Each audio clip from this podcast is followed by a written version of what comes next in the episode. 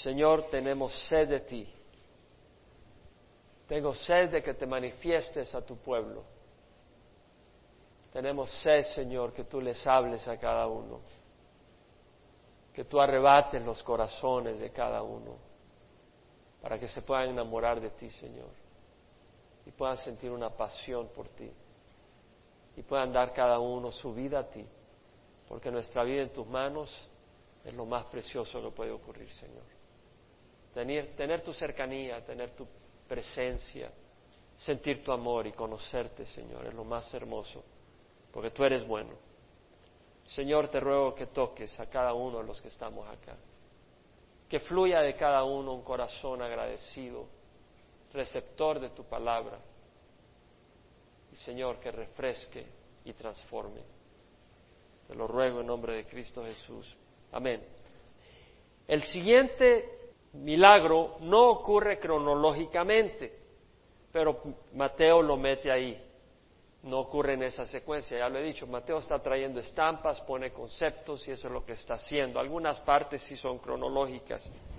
De manera que el versículo 1 del capítulo, los capítulos y los versículos, el hombre es el que lo ha escogido poner, no es inspirado. Lo que es inspirado es la palabra de Dios. Pero llegó un momento donde dijeron, bueno, para saber en dónde, qué versículo o, qué palabra, cómo poder referirnos a ella, entonces dividieron la Biblia en capítulos y versículos. Pero el versículo 1 realmente del capítulo 9 debería de ser el versículo 35 del capítulo 8, porque dice, toda la ciudad salió al encuentro de Jesús y cuando le vieron le rogaron que se fuera de su comarca. Esto es en Gadara, en la sección oriental del mar de Galilea, donde tuvo el encuentro con los endemoniados. Entonces el versículo 9, el versículo 1 del capítulo 9 es la continuación donde dice, y subiendo Jesús en una barca pasó al otro lado y llegó a su ciudad. ¿Sí me explico? Ahí debería terminar esa parte. Y al siguiente capítulo debería empezar en el versículo 2 realmente, donde dice, y le trajeron un paralítico. De hecho, cuando le traen al paralítico, este es un evento separado, no en esa misma secuencia. El, paralítico ocurre después de la curación del, leproso, cuando Jesús anda por las ciudades de Galilea, antes de subir al monte y escoger a sus apóstoles. ¿Sí me explico? ¿Por qué estudio la cronología? Porque a mí me interesa escudriñar la escritura y conocer hasta donde pueda, dentro del tiempo que uno tiene, eh, la palabra. Ahora, y pues eh, saber de que no hay ninguna contradicción en toda la escritura. Es hermoso poder ver cómo Dios eh, escoge distintos siervos para resaltar distintas áreas. Ahora vamos a ver el capítulo 9. Dice, subiendo Jesús en una barca, pasó al otro lado y llegó a su ciudad. Y le trajeron un paralítico echado en una camilla. Dice, le trajeron un paralítico echado en una camilla y Jesús viendo la fe de ellos dijo al paralítico, anímate hijo, tus pecados te son perdonados. Algunos de los escribas decían, para sí este blasfema. Y Jesús conociendo sus pensamientos dijo, ¿por qué pensáis mal en vuestros corazones? Porque ¿qué es más fácil decir tus pecados te son perdonados o decir levántate y anda? Pues para que sepáis que el Hijo del Hombre tiene autoridad en la tierra para perdonar pecados, entonces dijo al paralítico, levántate, toma tu camilla y vete a tu casa. Y él levantándose se fue a su casa. Pero cuando las multitudes vieron esto, sintieron temor y glorificaron a Dios que había dado poder a los hombres.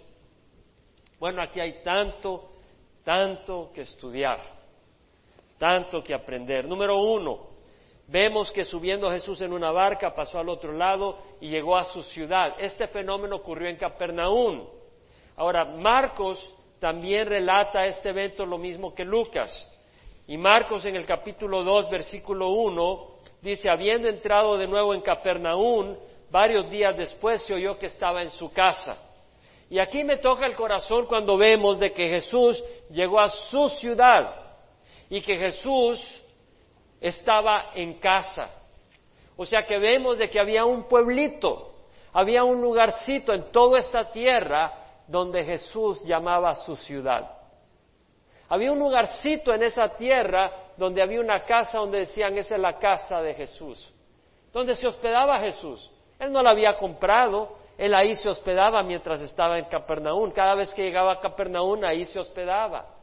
Qué bonito, ¿verdad? Que pudiéramos decir, en Orange está, la, es la ciudad de Jesús. ¿Dónde? A ver, ciudad, Orange, California. ¡Wow! ¿no? O San Salvador, El Salvador, o otro pueblo, Tijuana, México, donde fuera, Oaxaca. Qué bonito, ¿verdad? Pero ¿sabes qué? Jesús había escogido ese lugar. Había escogido un lugar a donde residir. Había escogido una ciudad. Él escogió Capernaum. Eso es lo que dice la palabra. Él se ubicó en Capernaum. Él escogió ese lugar. No lo obligaron. Él lo escogió. Y él escogió la casa en donde se iba a quedar. Y Jesús había escogido a Capernaum para residir ahí, ¿no? Había escogido Capernaum para hacer milagros ahí. Había escogido Capernaum para revelar las verdades del reino. Había, escogido Capernaum para mostrar su poder, poder sanador. Había escogido Capernaum para dar consuelo y sanidad y esperanza. Y Jesús lo hacía también desde esa casa. De hecho, con todas las multitudes tenía que esconderse, tenía que salir afuera, a algún lugar para orar cuando quería orar, porque todo el mundo no lo dejaba en paz, estaba ocupadísimo siempre, pero había escogido ese lugar.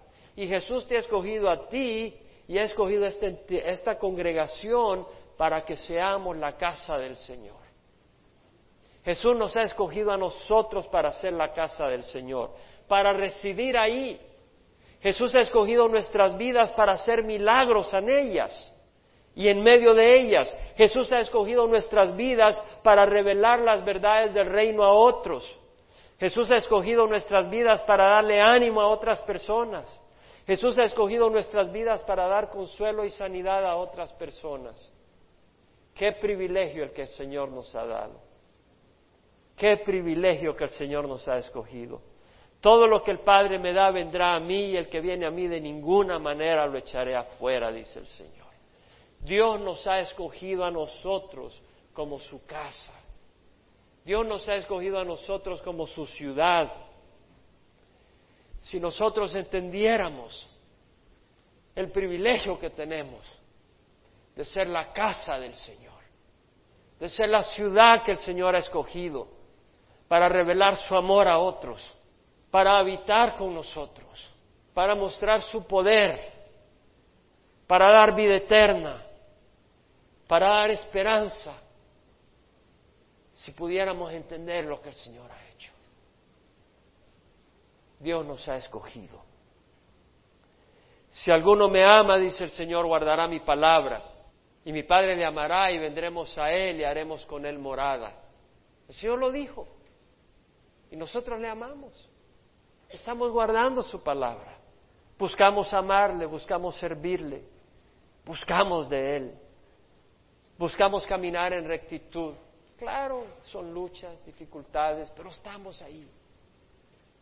Y el Señor dice, mi Padre le amará y haremos morada con Él. Pablo dijo, ¿no sabéis que vuestro cuerpo es templo del Espíritu Santo que está en vosotros, el cual tenéis de Dios? Somos templo del Espíritu Santo que está en nosotros, el cual tenemos de Dios.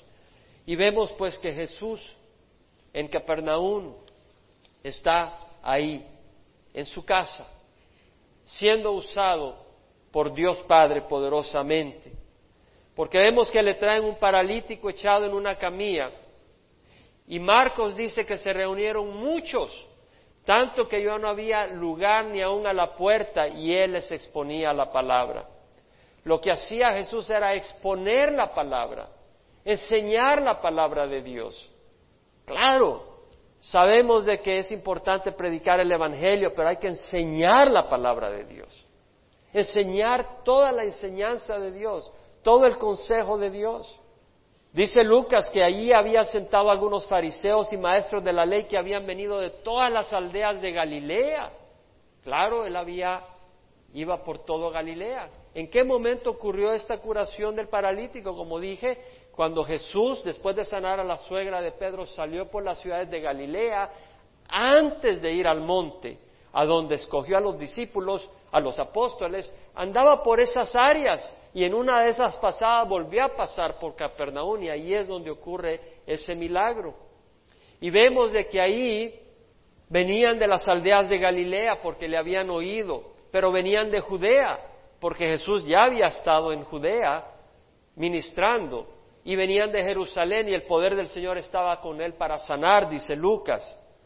¿Y por qué estaban ahí estos maestros de la ley, estos fariseos, conocedores de la ley, ¿qué tenían que aprender de Jesús? Mucho. Jesús traía una enseñanza que jamás habían oído. Hablaba con poder y autoridad y el poder de Dios para sanar estaba con él. Ellos estaban intrigados, sobre todo que muchas de sus enseñanzas confrontaban las tradiciones de los fariseos, pero esas tradiciones eran malas interpretaciones de las escrituras y habían tratado de buscar su propia justicia con legalismo y poniendo cargas y pesas que lo que hacían era esclavizar al pueblo de Dios en vez de libertarlo. Y estaban motivados con hipocresía y con engaño, con falsedad, con una religión externa y no con una realidad de acuerdo al corazón de Dios.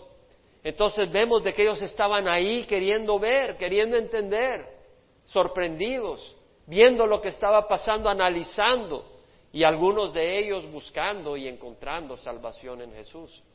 Pero otros eh, ahí como, bueno, vamos a ver en qué hallamos mal a este hombre, porque esto, esto es distinto a lo que estamos acostumbrados. Y sobre todo que la popularidad va para él. Ahora vemos en Lucas 5, que también nos da una narración muy especial, digo especial en el sentido que más detallada,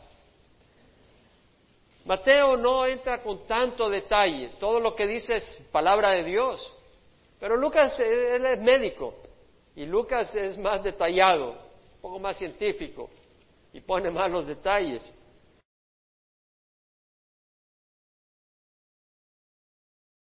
que en el versículo 18 aquí unos hombres trajeron en una camilla a un hombre que estaba paralítico. El hombre estaba paralítico, el hombre no, venir, no podía venir a Jesús. Él no podía venir a Jesús. Sus amigos lo llevaron a Jesús. Él estaba paralítico y trataban de meterlo y ponerlo delante de Jesús. Y no hallando cómo introducirlo debido a la multitud, subieron a la azotea y lo bajaron con la camilla a través del techo poniéndolo en medio delante de Jesús. ¿Qué es lo que estaba pasando? Es decir, había una multitud tan grande queriendo buscar a Jesús, que la gente esta, amigos del paralítico, hacen lo que no es convencional. Póngase a pensar, está Jesús enseñando, la gente está alrededor y ellos quieren entrar y la puerta no hay, no hay espacio. Es una muchedumbre, la gente hasta se sofoca. E, eso estaba llenísimo. Cuando he ido a Cuba, los templos se llenan así, que uno hasta se sofoca, porque está lleno de gente con hambre y sed de la palabra. Y así esta gente estaba queriendo venir a traer al paralítico a Jesús. ¿Y qué hicieron? Nos vamos a subir al techo y se suben al techo esta gente, que son techos de Medio Oriente, es decir, está la, plataforma arriba y empiezan a sacar las losas. Imagínese usted. Es decir, esta gente empieza a hacer lo que es totalmente fuera de la convención. Empiezan a levantar ladrillos, empiezan a hacer, y me imagino que Jesús de repente empieza a ver arriba y se abre un hoyo y empieza a ver y la gente, ¿qué está pasando acá? Y, y para sacar un paralítico hay que hacer un gran hoyo. Y yo creo que todo se paralizó ahí a ver qué estaba pasando. Imagínense, y de repente agarran dos sogas y lo empiezan a bajar al hombre. Y después ellos se bajan en las sogas. Póngase a pensar. Este hombre está hablando palabras de vida, este hombre es un rabino, un profeta. Y esta gente viene y a mí qué me importa, yo tengo que traer a mi amigo a los pies de Jesús.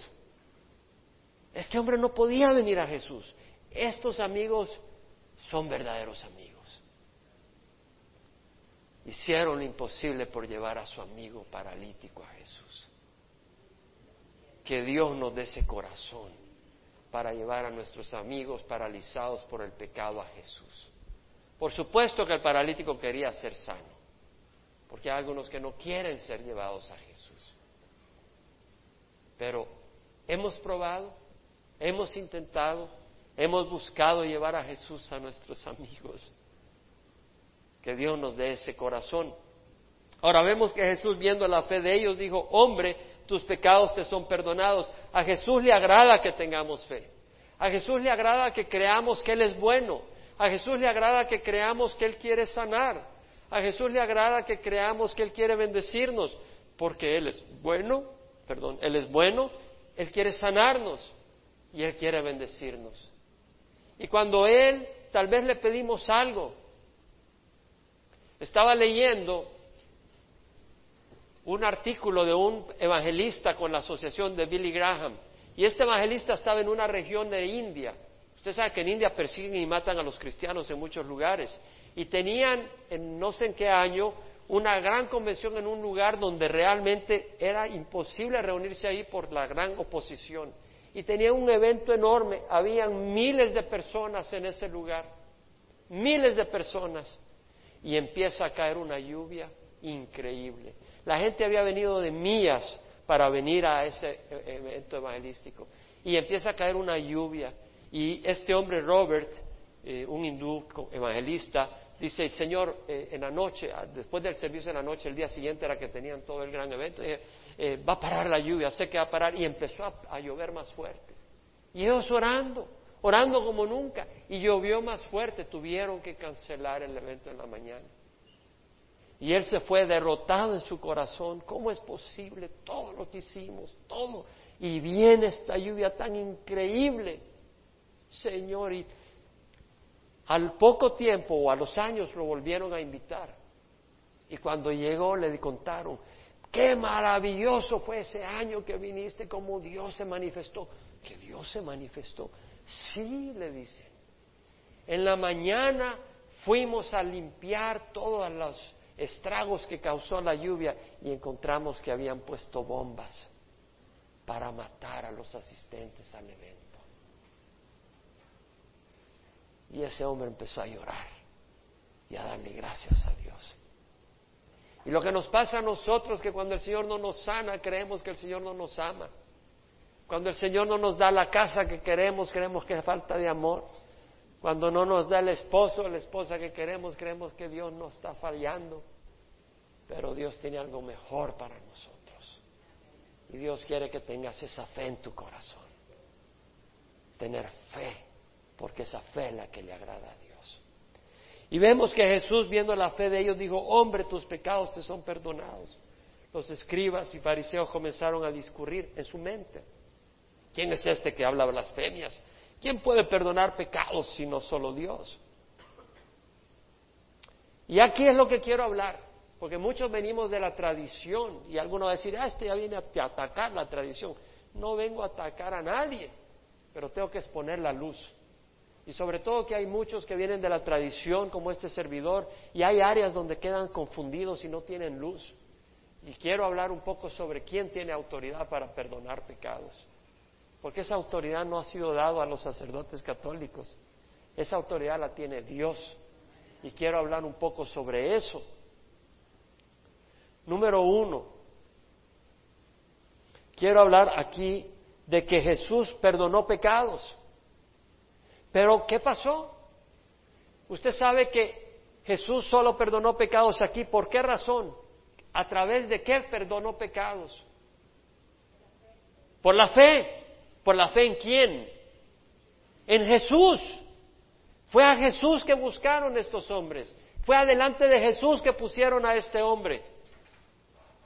Entonces fue la fe en Jesús.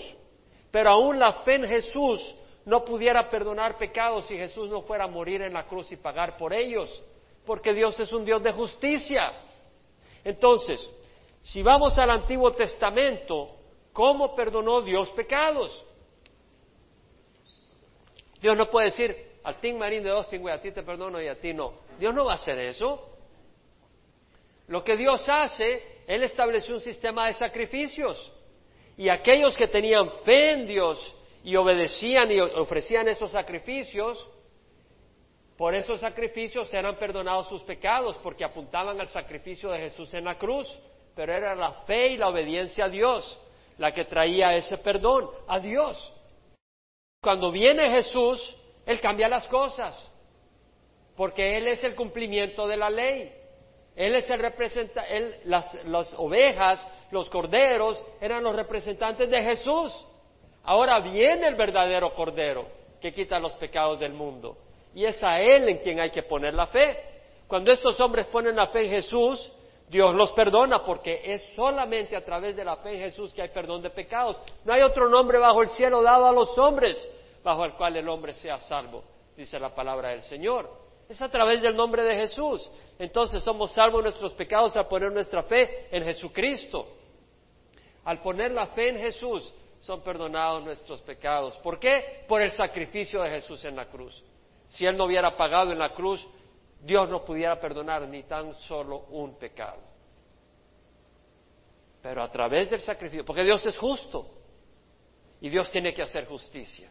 Y al proveer el castigo en Jesús, Él pagó el requerimiento de la justicia.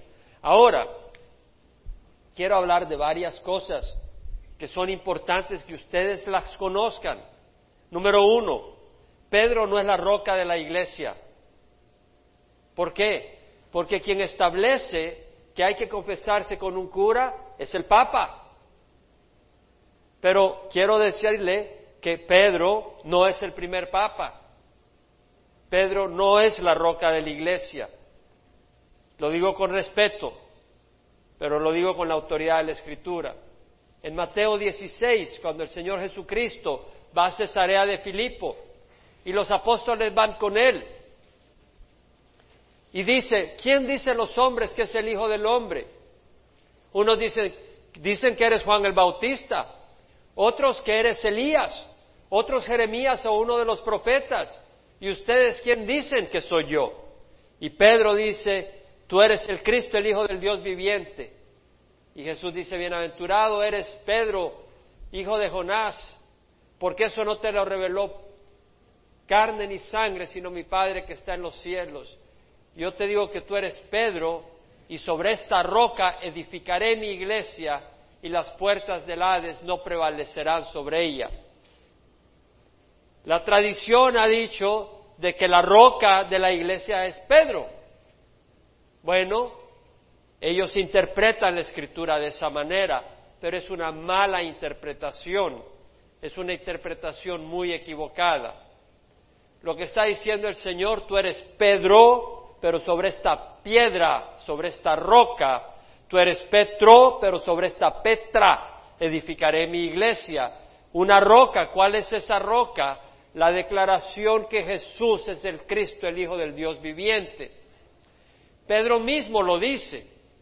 En la primera epístola de Pedro, capítulo 2, versículo 4 dice, viniendo a él como a una piedra viva, a Jesús, desechada por los hombres, pero escogida y preciosa delante de Dios. Venimos a él, a Jesús como una piedra viva.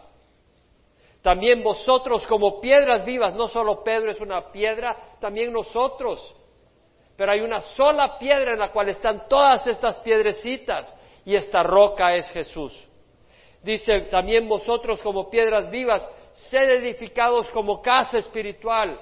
Somos la ciudad, somos la casa donde habita Jesucristo. Sed edificados como casa espiritual para un sacerdocio santo. Hermanos, somos llamados a ser santos. Hemos sido librados del pecado por el poder de la cruz.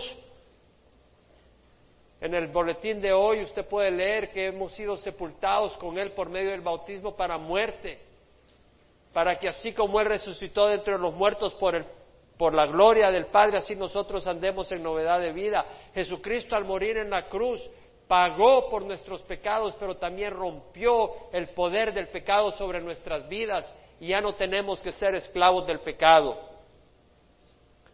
Podemos tropezar a veces, pero ya no necesitamos habitar en el lodo, porque hemos sido libertados de los tentáculos del pecado por la muerte de Cristo. Y acá dice Pedro, sed edificados como casa espiritual para un sacerdocio santo, para ofrecer sacrificios espirituales aceptables a Dios por medio de Jesucristo. Pues esto se encuentra en la Escritura. He aquí pongo en Sion una piedra escogida, una preciosa piedra angular, y el que crea en él no será avergonzado. Esa piedra es Jesús. Pedro está hablando de Jesús. Pedro, que dice la Iglesia Católica es la roca, Jesús mismo dijo a través de Pedro que Jesús es la roca, porque Pedro fue inspirado por el Espíritu Santo. Y vemos que dice, el que crea en Él no será avergonzado. Este precioso valor es para vosotros los que creéis. Si tú crees en Jesús, no vas a ser avergonzado. No vas a ser, oh, vas a sufrir, pero no vas a ser avergonzado. ¿Fue acaso Jesús avergonzado en la cruz? No. Fue insultado, se burlaron de él, pero él mostró su gloria. ¿Fue acaso Esteban avergonzado cuando lo apedrearon? Oh, sufrió, fue insultado, fue despreciado, pero ante los ojos de Dios fue exaltado y glorificado como un gran siervo de Dios. se ha convertido y piedra de tropiezo y roca de escándalo. Entonces vemos el mismo Pedro en el capítulo 5, dice, a los ancianos entre vosotros exhorto yo, anciano como ellos. Pedro no dice el papa principal, la cabeza de todos, no, dice anciano como ellos, uno de ustedes. La roca es Jesucristo. Vamos a Mateo 16, hay otra área donde la Iglesia Católica ha confundido. Porque luego dice el Señor, yo te digo que tú eres Pedro y sobre esta piedra edificaré mi iglesia y las puertas del Hades no prevalecerán sobre ella. Y luego dice, y yo, te, y yo te daré las llaves del reino de los cielos. Y lo que haces en la tierra será atado en los cielos. Y lo que desates en la tierra será desatado en los cielos. Entonces dicen, bueno, San Pedro tiene las llaves de los cielos, ¿verdad? Y hasta hacen a veces chiquilladas que cuando uno ya se va a morir, ahí llega San Pedro. A ver, como que San Pedro dice, bueno, vamos a ver cómo te portaste. Ya llega con su gran bata para examinarlo a uno, si lo va a dejar pasar o no. ¿Qué quiere decir las llaves del reino de los cielos? La llave es la llave que abre una puerta. Y para entrar al reino de los cielos hay que entrar por esa puerta. ¿Cuál es esa puerta? ¿Quién? Jesús. ¿Y cómo se llega a esa puerta? ¿Cómo se abre esa puerta? ¿Por medio de qué? ¿De qué? No, la fe, sí, pero la fe en qué? En su palabra. ¿Y esa palabra cuál es? El Evangelio. Hay una palabra específica de cómo recibir a Jesús, cómo entrar al reino de los cielos. ¿Qué es lo que dice Pedro? ¿Qué es lo que dice Pablo? Vamos a ir a Romanos 10. Vamos a Romanos capítulo 10, versículo 8. Dice, cerca de ti está la palabra, en tu boca y en tu corazón, es decir, la palabra de fe que predicamos. Que si confiesas a Jesús por Señor y crees en tu corazón que Dios lo resucitó de la muerte, serás salvo porque con el corazón se, cree para justicia y con la boca se confiesa para salvación. Entonces, ¿qué se requiere para ir al reino de los cielos? ¿Ir a donde Pedro? No. ¿Qué se requiere? Confesar a Jesús por Señor y creer en el corazón que Dios lo resucitó de la muerte. Esa es la llave del reino de los cielos. Y esa fue la llave que Pedro usó para predicar el Evangelio en Pentecostés. Pero esa llave no solo quedó en manos de Pedro, esa llave está en manos de cada cristiano. Esa llave no solo quedó en manos de Pedro, quedó en manos de cada cristiano. Y cada cristiano cuando predica el Evangelio está abriendo la puerta del reino de los cielos para que otros entren. Eso es lo que quiere decir esa palabra. Entonces vemos que dice todo el que cree en Él no será avergonzado porque no hay distinción entre judío y griego, pues el mismo Señor es Señor de todos, abundando en riqueza para todos los que le invoquen, porque todo el que invoque el nombre del Señor será salvo. Esa es la llave, invocar al nombre del Señor. Pero Pablo dice, ¿cómo invocarán a aquel en quien no han creído? ¿Y cómo creerán en aquel de quien no han oído? ¿Y cómo oirán a aquel sin que haya quien les predique? ¿Y cómo les predicarán si no son enviados? Por eso dice la palabra, cuán hermosos son los pies de los que llevan el Evangelio del bien. Porque el que lleva el Evangelio del bien está llevando la llave del reino de los cielos. Y ese Evangelio es que Cristo murió por nuestros pecados. Y al poner nuestra fe en Jesús y declarar a Jesús como Señor de nuestras vidas y creer que Dios lo resucitó de la muerte, somos salvos. Que Jesús, hablándole a los discípulos, por el versículo 1 dice, en aquel momento se acercaron los discípulos a Jesús y Jesús les habla. Y en el versículo 18 dice, en verdad os digo a todos sus discípulos, lo que atéis en la tierra será atado en el cielo y que lo desatéis en la tierra será desatado en el cielo. Además os digo que si dos de vosotros se ponen de acuerdo sobre cualquier cosa aquí en la tierra, reunidos en mi nombre, ahí yo estoy en medio de ellos. Entonces vemos que el Señor está dándole autoridad a todos sus discípulos. De hecho, le está dando autoridad para perdonar pecados. Ya le voy a explicar cómo. Váyase a Juan 20. Y esa ya no solo es a Pedro. En Juan 20, versículo 21, cuando Jesús después de resucitar se aparece a sus apóstoles y discípulos, les dice, pasa a vosotros, como el Padre me ha enviado, así yo también os envío. Después de decir esto, sopló sobre ellos y les dijo, recibid el Espíritu Santo. A quienes perdonéis los pecados les serán perdonados, y a quienes retengáis los pecados, estos les son retenidos. ¿Lo leemos? ¿Lo vimos? A quienes le perdones los pecados les serán perdonados. A quienes le retengan les son retenidos. Entonces quiere decir de que uno puede venir como discípulo y decir, ok, fulanito, eh, a ti te perdono los pecados. Me caíste bien. Me invitaste a comerme unos buenos taquitos de carne. Tú ni me sonreíste, a ti no te perdono ni, ni cuando destornudes.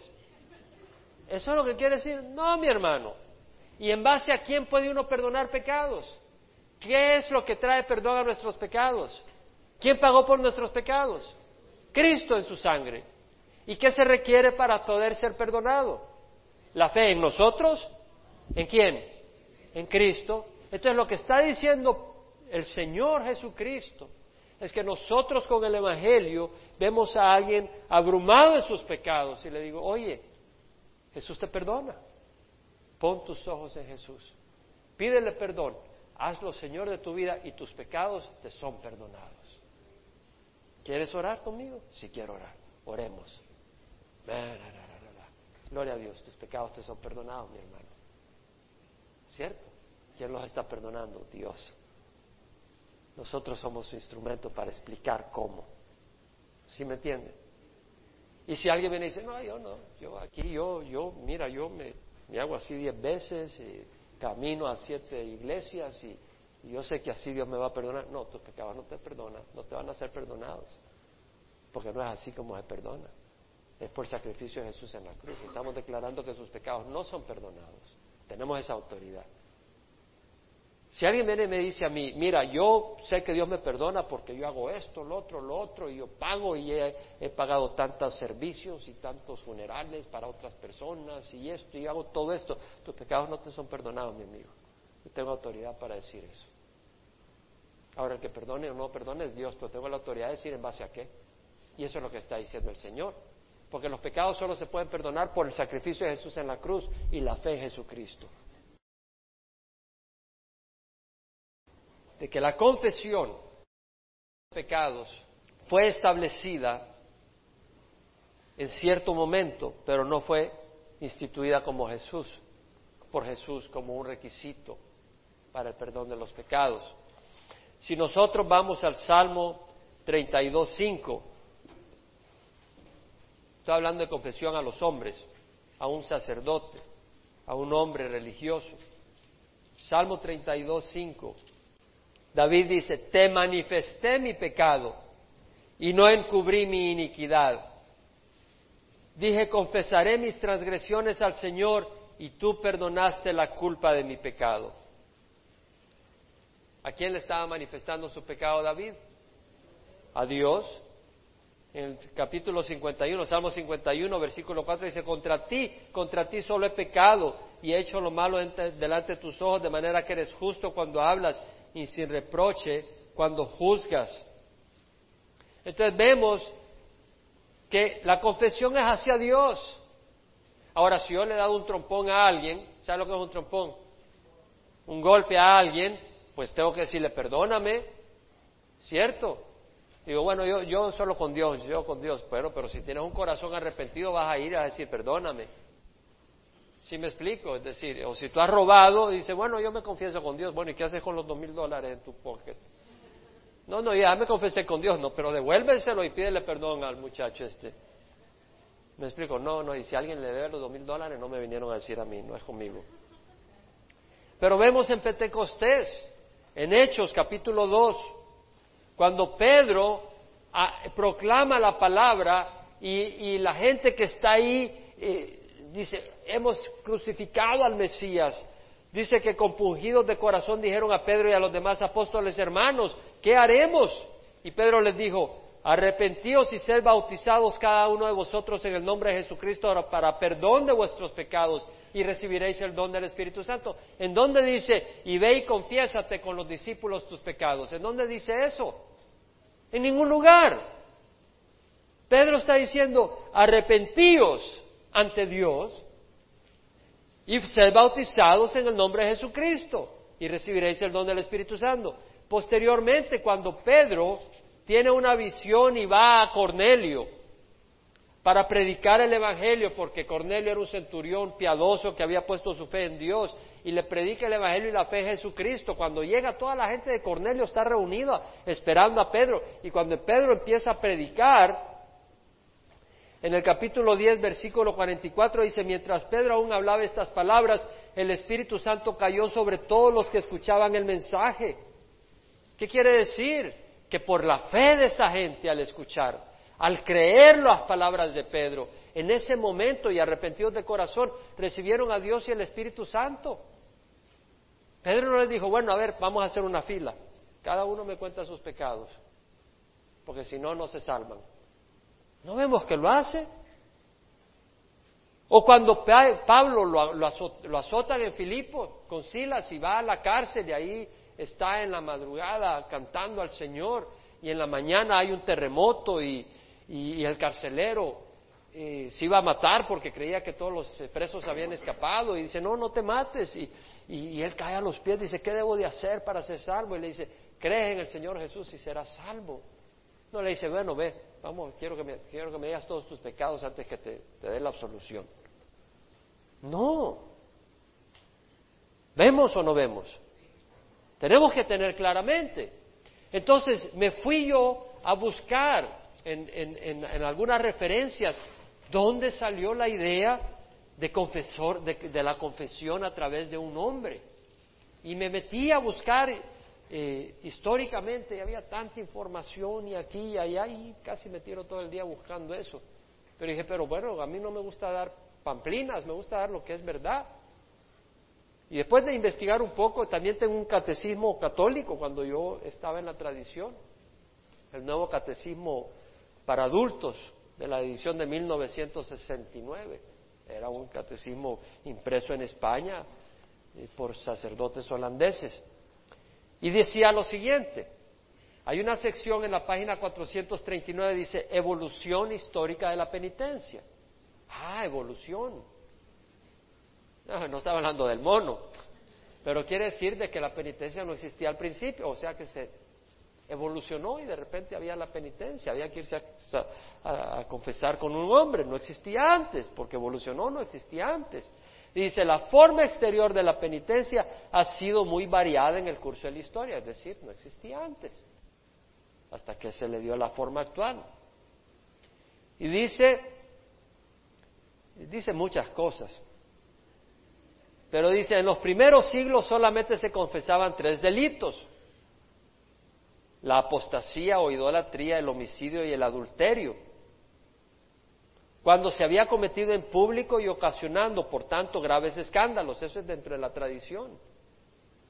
Solo tenías que confesar si habías cometido homicidio o adulterio y había habido mucho escándalo. Quiere decir de que si hay... Y, y después robo, o sea que antes si tú robabas no tenías que confesarlo. O si calumniabas o te habías emborrachado o estas cosas, no había que confesarlo, solo si era un escándalo público. Este es del catecismo católico. Los otros pecados se, perdonaban por la mutua reconciliación, es decir, si le das un tropón a alguien, llevabas y le decías perdón.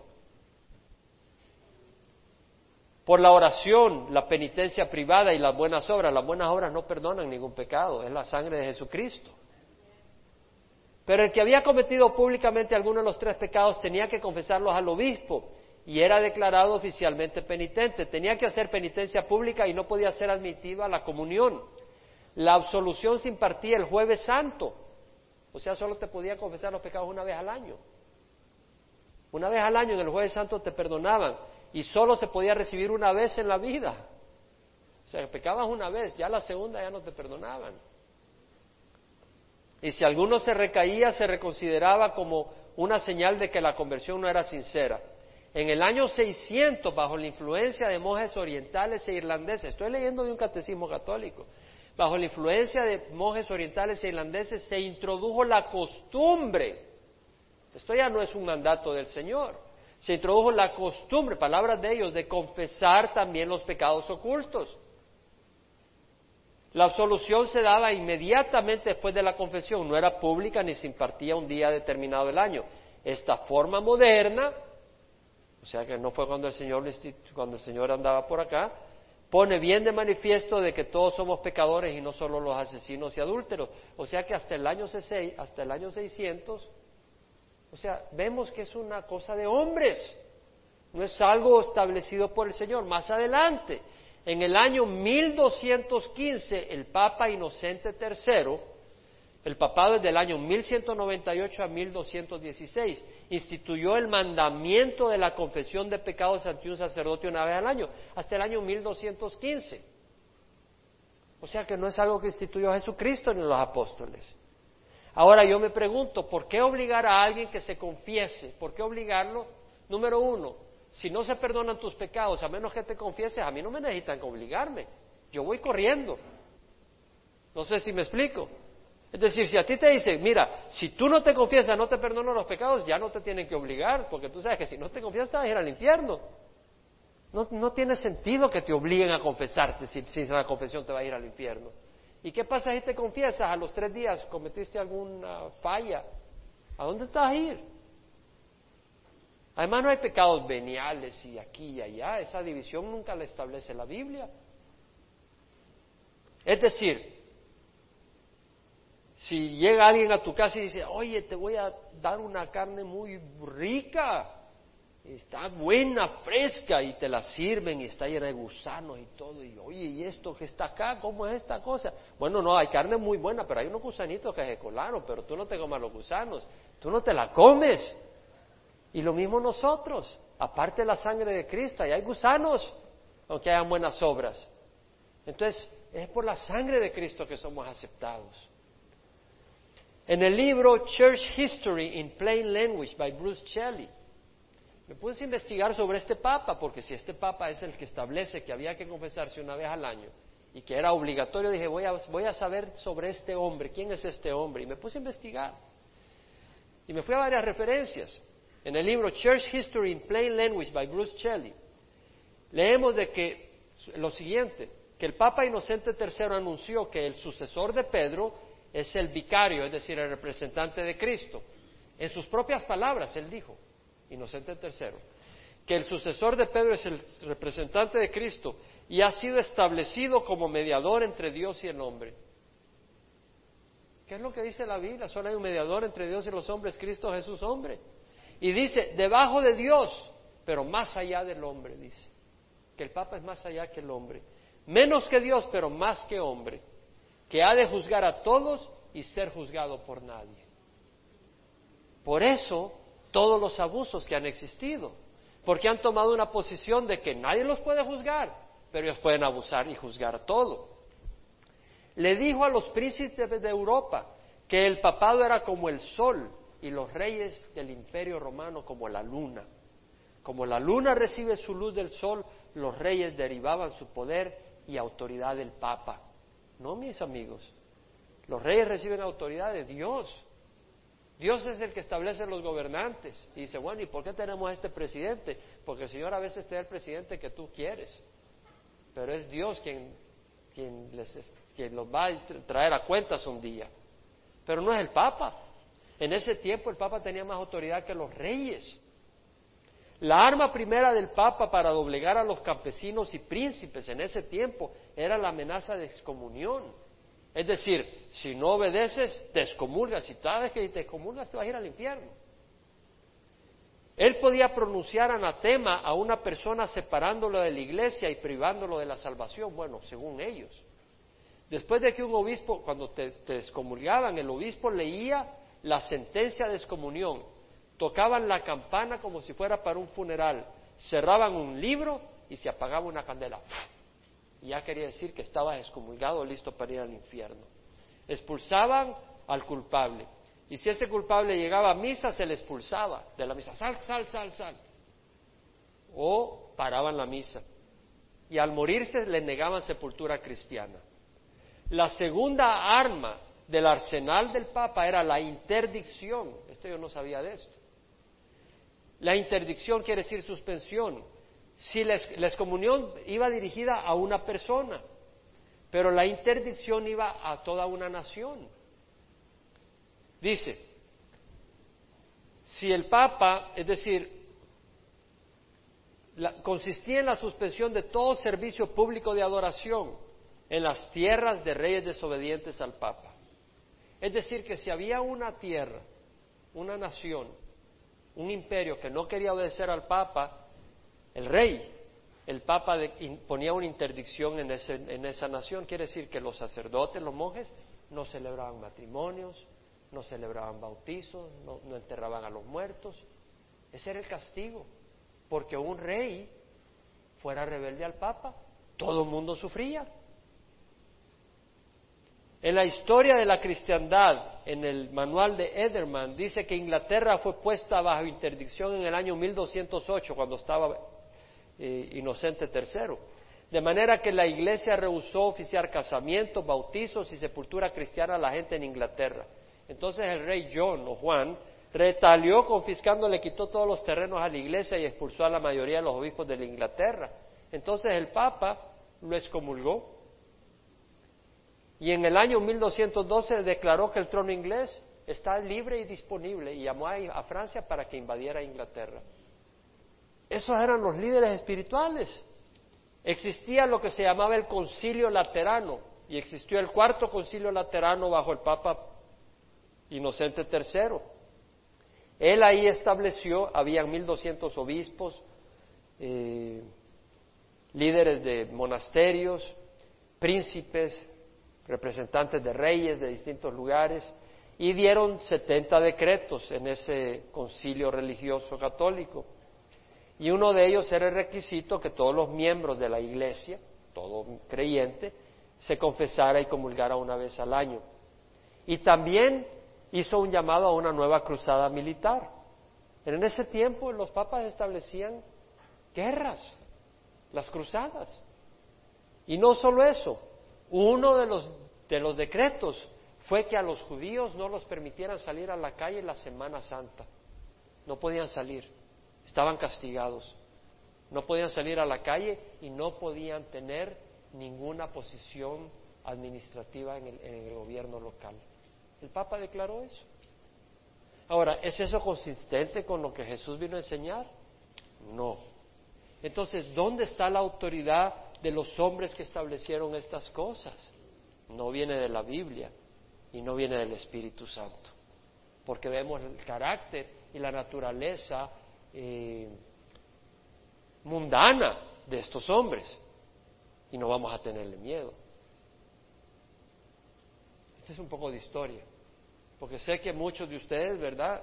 Tal vez dicen, bueno, pero hay que irse a confesar. ¿Dónde dice eso? Vayan a confesarse con el Señor. Yo, a mí yo no estoy interesado en oír todos sus chambres. cuéntenle al Señor.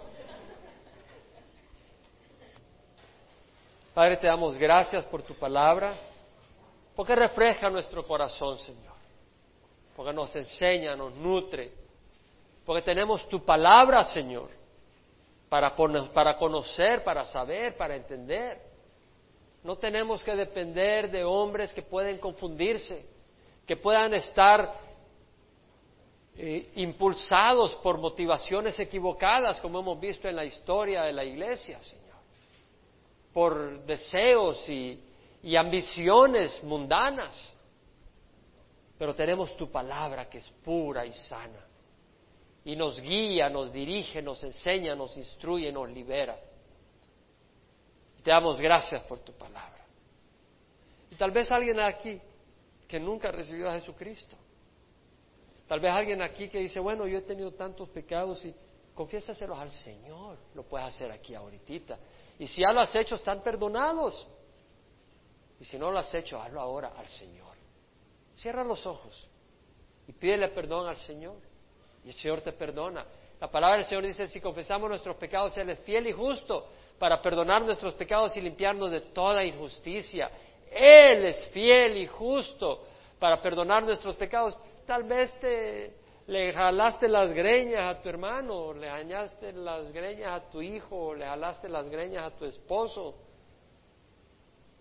o hiciste algo, o dijiste algunas palabras que ni te atreves a decir lo que dijiste. Pues acá puedes pedirle al Señor perdón, al Señor, y Él te perdona. Él es fiel y justo para perdonar nuestros pecados y limpiarnos de toda injusticia. Qué bueno. Si tú nunca has recibido a Cristo y lo quieres recibir, levanta la mano y vamos a orar contigo. Si alguien nunca ha recibido a Jesús, todos ya recibieron a Jesús. Pues yo le animo a que invitemos a aquellos que nunca han recibido a Jesucristo, aquellos que nunca han recibido al Señor. Padre, te damos gracias porque por tus heridas hemos sido sanados. Nos has dado tu espíritu para caminar en espíritu y en verdad para caminar en santidad. Te ruego que fortalezcas a cada uno, Señor, de acuerdo a tu gracia y de tu amor, y de acuerdo a la necesidad de cada uno. Ayúdale, Señor, a caminar en paz, con gozo, y así como tú escogiste a Capernaum como tu casa, como tu residencia, tú nos has escogido a nosotros, para residir en nosotros y mostrar tu amor, tu gracia te damos gracias en nombre de Cristo Jesús. Amén y amén.